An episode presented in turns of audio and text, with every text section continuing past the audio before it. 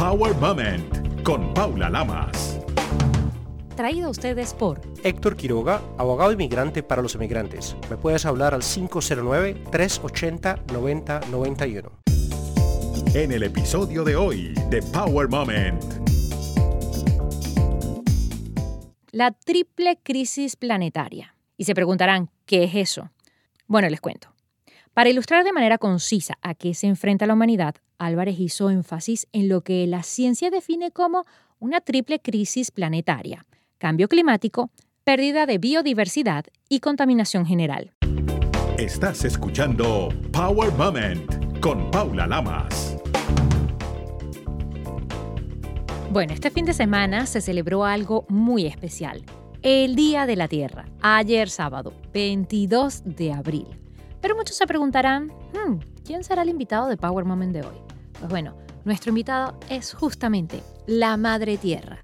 Y como ella, pues se expresa de maneras diferentes, hoy les voy a ir comentando algunas cosas que nos ha dejado saber. Cada 22 de abril se celebra el Día Internacional de la Madre Tierra más conocido como el Día de la Tierra, y se debe a que la Asamblea General de la Organización de las Naciones Unidas, conocida por sus siglas ONU, pues decretó en una resolución llamada 64196 del 21 de diciembre del 2009 que así sea. En la declaración que firman todos los países que conforman la ONU, expresaron su preocupación por el deterioro ambiental y los impactos negativos en la naturaleza resultantes de la actividad humana por lo cual invitaron a hacer uso, según corresponda, de este día para promover actividades e intercambiar opciones y visiones sobre condiciones, experiencias y principios para una vida en armonía con la naturaleza. Y la verdad es que no podemos negar que el agotamiento de los recursos naturales en el mundo y la rápida degradación ambiental son el resultado de patrones de consumo y producción insostenible que tenemos todos los humanos en este planeta. Si se pregunta quién decidió el Día de la Tierra, cómo surgió, pues aquí se los cuento. El ex senador estadounidense Gaylord Nielsen Reconocido por su defensa del medio ambiente y por su activismo a favor del planeta durante la década de 1960, en el libro Más allá del Día de la Tierra, cumpliendo la promesa, del año 2002, de Susan Campbell y Paul Wozniak, Nilsson es descrito como el padre fundador del movimiento ambientalista moderno y creador de una campaña de conocimiento pública más exitosa e influyente de una administración a nivel mundial, el Día de la Tierra. Fíjense, el prólogo del libro que les acabo de mencionar está a cargo del abogado y activista ambiental Robert Francis Kennedy, quien era sobrino del expresidente Kennedy. Y él aseguró que el liderazgo de Nilsson llevó a 20 millones de estadounidenses, es decir, el 10% de la población del país en ese entonces, a las calles en la mayor manifestación de la historia en los Estados Unidos. Kennedy recuerda que el 22 de abril de 1970 los manifestantes exigieron que los líderes políticos devolvieran al pueblo los antiguos derechos medioambientalistas. Esa fue una extraordinaria muestra de poder popular, viendo trabajar juntos a republicanos y demócratas, que aprobaron 28 leyes importantes en los 10 años siguientes para proteger el ambiente, el aire, el agua, las especies en peligro de extinción, los humedales y el suministro de alimentos. Todas esas leyes se convirtieron en el modelo a seguir para más de 150 naciones que tuvieron sus propias versiones del Día de la Tierra y empezaron a invertir en su infraestructura medioambiental. El legado de Gaylord A. Nielsen, el Día de la Tierra, es una prueba dramática de una nueva y amplia preocupación nacional que atraviesa generaciones e idealismos puede ser el símbolo de una nueva comunicación entre jóvenes y mayores sobre nuestros valores y prioridades. Pasaron los años y en el 2021 se dio un hecho significativo. Durante la cumbre virtual sobre el cambio climático realizada el 22 y el 23 de abril, la cual fue organizada por los Estados Unidos, el presidente estadounidense Joe Biden proclamó el Día de la Tierra y homenajeó a Nilsson en su discurso. Y entre otras cosas dijo que el senador Nilsson también cambió el mundo al crear un legado de protección ambiental a través del Día de la Tierra y de todos los avances generados por él. Y lo hizo no porque estuviera de moda, sino porque era lo que se debía hacer por nuestros hijos y nietos. De alguna manera, fue un llamado a hacer las paces con la naturaleza. Tanto la campaña activista de Nilsson como la posterior resolución de la ONU reconocen la importancia de este día como instancia para reflexionar sobre la necesidad de replantearse y restaurar la relación entre los humanos y la naturaleza. El secretario general de la ONU, Antonio Guterres, fue categórico en su diagnóstico, expresando que el informe elaborado por el Programa de las Naciones Unidas para el Medio Ambiente, por sus siglas PNUMA, titulado Hacer las paces con la naturaleza, Plan Científico para hacer frente a las emergencias del clima, la biodiversidad y la contaminación, un documento que afirmó que la humanidad le había declarado la guerra a la naturaleza, algo tan insensato como suicida. Para Guterres, esta relación es la causa del actual sufrimiento humano, de importantes pérdidas económicas y de un aceleramiento de la erosión de la vida terrestre. En el mismo informe, la directora ejecutiva, Inger Andersen, aseguró que la evidencia científica pone de manifiesto las presiones extremas que estamos ejerciendo sobre el planeta. Y tenemos que ser sinceros, la pandemia dio lugar a una disminución temporal de las emisiones.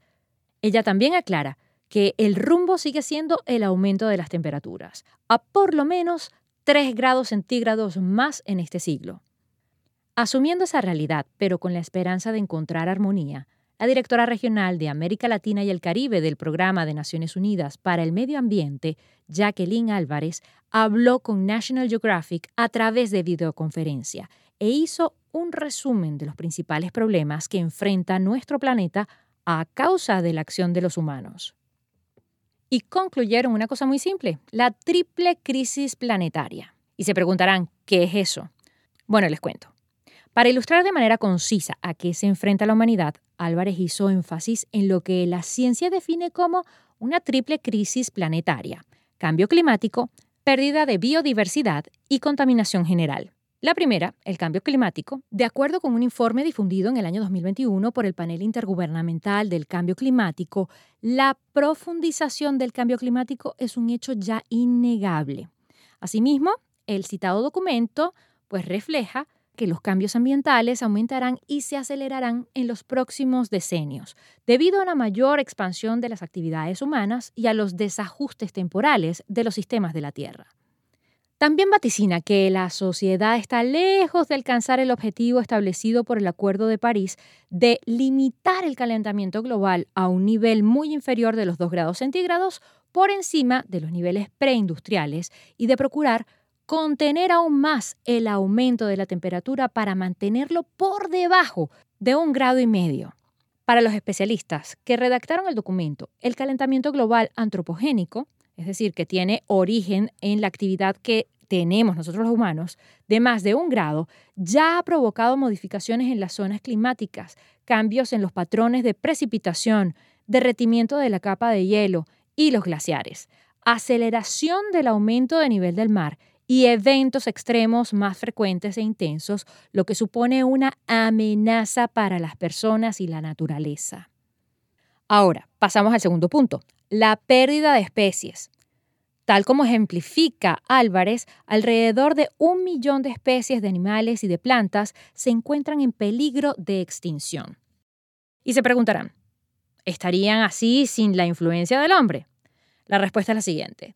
De acuerdo con la especialista, la respuesta más segura es que no, porque habría una evolución permanente y constante de esas especies de animales y de plantas. En un informe del año 2019, la Plataforma Intergubernamental de Ciencia y Política sobre Biodiversidad y Servicios de Ecosistemas, por sus siglas IPBES, fue más contundente con respecto al dramático declive de la biodiversidad. El documento del cual eh, participaron 145 expertos de 50 países advierte que la biodiversidad está disminuyendo globalmente a un ritmo sin precedentes en la historia humana y que el ritmo de extinción de especies se está acelerando, provocando graves impactos en las personas de todo el mundo.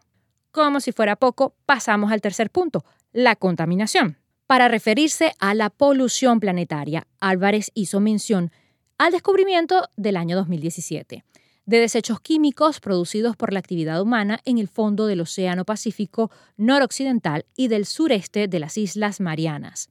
La investigación liderada por la científica Alan Jamieson de la Universidad de Newcastle en Inglaterra y publicada por la revista Nature determinó que en los rincones más remotos del Océano Pacífico se hallaron químicos PCB y también PBDE, utilizados como retardantes de llama en plásticos y espumas.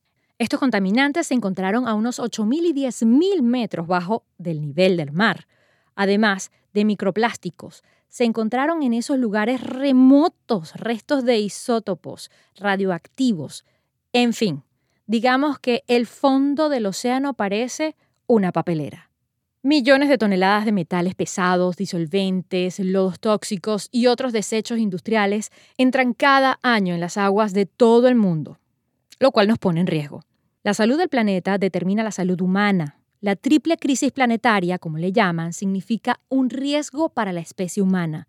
Desde el año 2000, la ONU adoptó el concepto de una sola salud para referirse a la interdependencia entre los habitantes de esta casa común se llama Tierra. Un claro ejemplo de esta interdependencia lo aporta la directora regional del PNUM, al indicar que la ciencia es clara al advertir a través de diversos estudios que el 75% de las enfermedades infecciosas emergentes que afectan a los humanos son de origen animal. En este sentido, el informe Hacer las paces con la naturaleza asegura que las enfermedades de origen animal, sobre todo de los animales salvajes y domésticos, es decir, los que están en zoológicos, suponen un peligro para la salud humana y la economía, como lo demuestra la pandemia de COVID-19. El documento explica que los efectos humanos que pueden potenciar el riesgo a generar nuevas enfermedades zoonóticas son, entre otros, el cambio climático, el cambio y la fragmentación del uso de la tierra, la intensificación agrícola, la deforestación y el comercio legal e ilegal de especies silvestres. ¿Qué podemos hacer para vivir en armonía con la naturaleza? Muy simple. Aunque el escenario planetario parezca desalentador, la ciencia insiste en que podemos y debemos hacer las paces, hacer cambios profundos para reinventar la crisis. Tenemos que vivir en paz con la naturaleza y reconocer a nuestra Tierra como el medio no solamente en el que vivimos, sino al que tenemos que cuidar y proteger. Por eso, este día es una muestra de la necesidad de un cambio hacia una economía, producción y consumo más sustentable. El consumo y la responsabilidad individual tiene un poder fundamental. Los especialistas enfatizan que el consumo determina las decisiones de gobierno y empresas para transformar los sistemas económicos y financieros del presente y del futuro. El Día de la Tierra propone recuperar la armonía con la naturaleza en un momento en el que los síntomas vitales del planeta son alarmantes.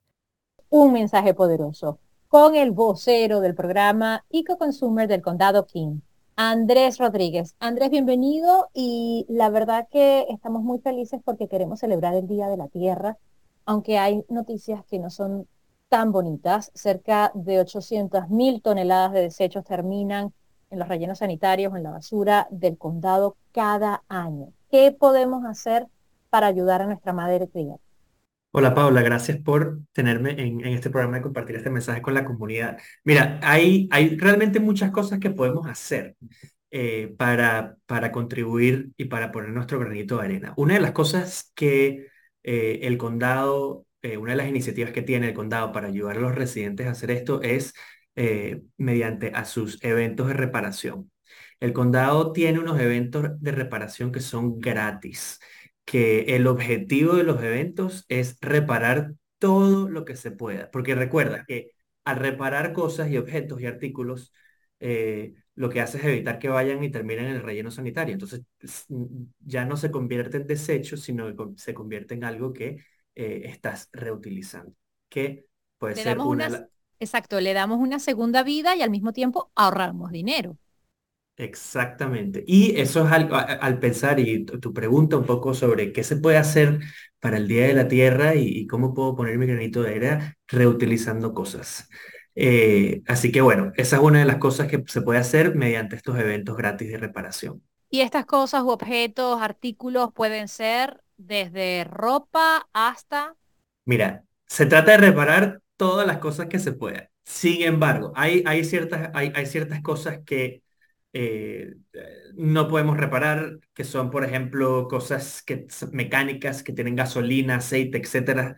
Pero la mayoría de las cosas que los residentes traen, que son tratadas en los eventos, son, como dijiste, todas las cosas que tienen que ser con ropa, textiles. Por ejemplo, si tienes un suéter o tienes una, una camisa que tiene un hueco o algo así, las personas en el evento pueden ayudar a reparar eso. Al igual que, por ejemplo, vemos muchísimos residentes eh, llevando eh, radio portátil o mini componentes, lámparas, aspiradoras, todas estas cosas que se usan, que, las, las personas usan al día a día en el hogar y que realmente eh, son costosas eh, o, tener o comprar una nueva o algo así, son las cosas que llevan para el evento y son, la mayoría de las veces son reparadas exitosamente.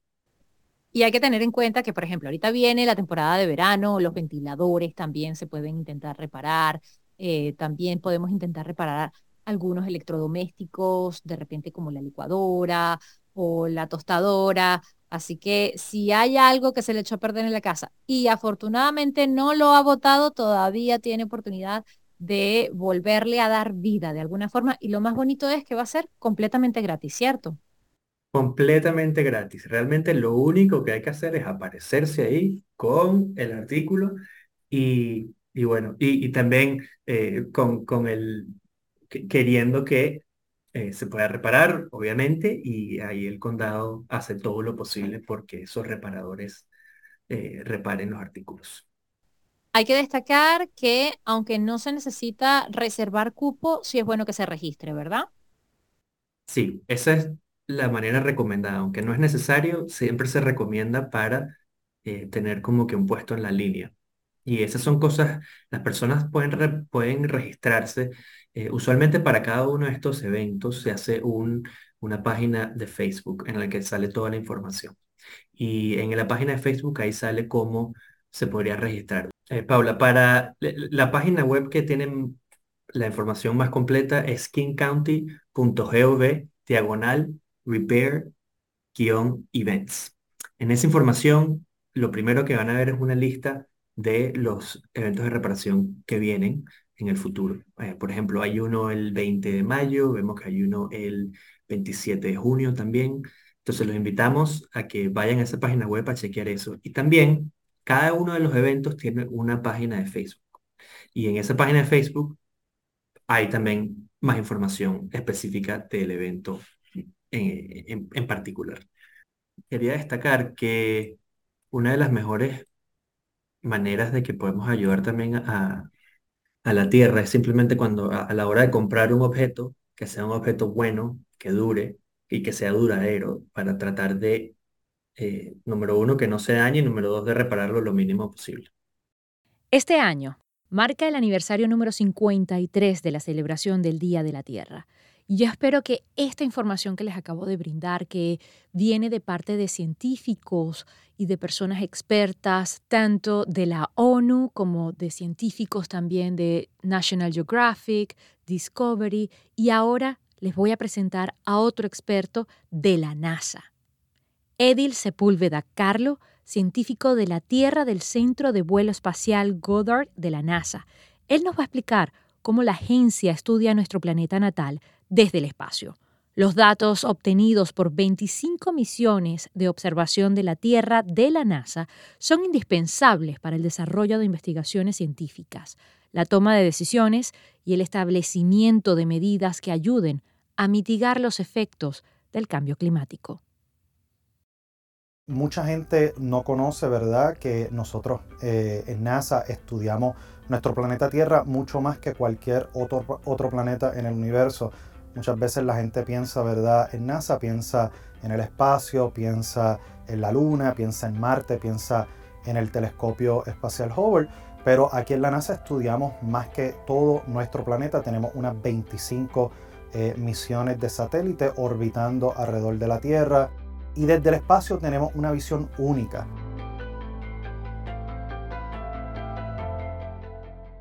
Mi nombre es Edil Sepúlveda Carlos, científico investigador senior del Centro de Vuelo Espacial Goddard de la NASA.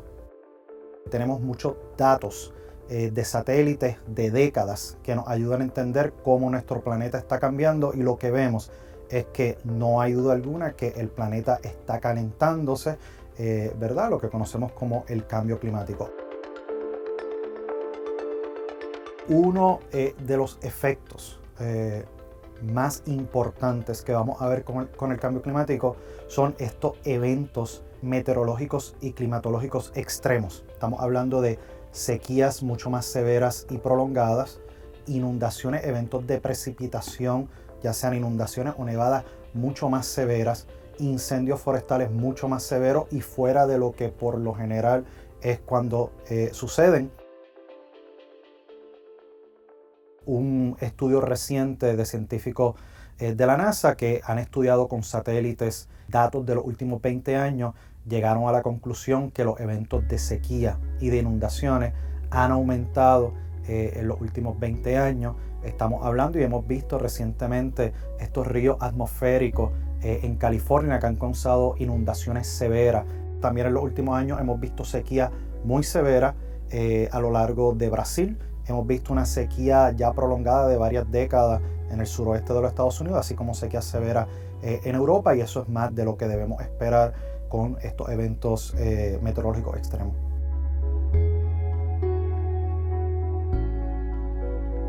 Nosotros en la NASA tenemos un programa de ciencia aplicada muy robusto, básicamente donde llevamos eh, esos datos y esa información científica a quienes toman las decisiones. Nuestra ventaja de que podemos estudiar el planeta completo desde el espacio, tenemos unas 25 misiones eh, de satélites que orbitan alrededor de la Tierra que están estudiando, ¿verdad? los cambios que están habiendo eh, en el planeta Tierra, particularmente todo lo relacionado al tema del cambio climático. Tan reciente como este mes, a principios de este mes, eh, se lanzó el instrumento Tempo eh, a bordo de un satélite de comunicaciones. Y este instrumento va a ser importante porque nos va a ayudar eh, a medir la contaminación del aire, específicamente los contaminantes más comunes como el ozono, el dióxido de nitrógeno y el formaldehído a una alta resolución y a cada hora en ciudades a lo largo de todo Norteamérica, desde México hasta Estados Unidos, hasta Canadá y a nivel de vecindario. Así podemos identificar ¿verdad? cuáles son esas disparidades eh, que existen eh, entre región y región en cuanto a contaminación del aire. Los satélites que tiene la NASA nos ayudan a entender mucho mejor eh, el sistema terrestre y cómo los diferentes sistemas interactúan entre ellos y cómo nosotros los humanos impactamos el planeta Tierra. Así que tenemos mucha mejor información y eso yo creo que es algo muy importante para que entonces eh, esos datos científicos puedan servir para beneficio de la sociedad. Por eso, el Día de la Tierra no debería ser solamente un día, sino todos los días. Ojalá que cada uno pueda aportar un granito de arena y tengamos un poderoso futuro. Aquí mi pequeño homenaje para nuestra Madre Tierra. Recuerden, hacer bien sin mirar a quién. Power Moment cuenta con música original del afamado ingeniero de sonido, productor musical y musicólogo, múltiple ganador de los Grammys americanos, Marcel Fernández. Además, cuenta con la prestigiosa voz del reconocido talento hispano de ESPN en español, Carlos Cataño. Power Moment no se hace responsable por los comentarios emitidos por los invitados. Recuerda seguir a Power Moment en las redes sociales, arroba Power Lamas, en Twitter e Instagram y en Facebook, Power Moment with Paula Lamas. Esta es una producción de GGSI. Power Moment con Paula Lamas. Traído a ustedes por Héctor Quiroga, abogado inmigrante para los emigrantes. Me puedes hablar al 509-380-9091.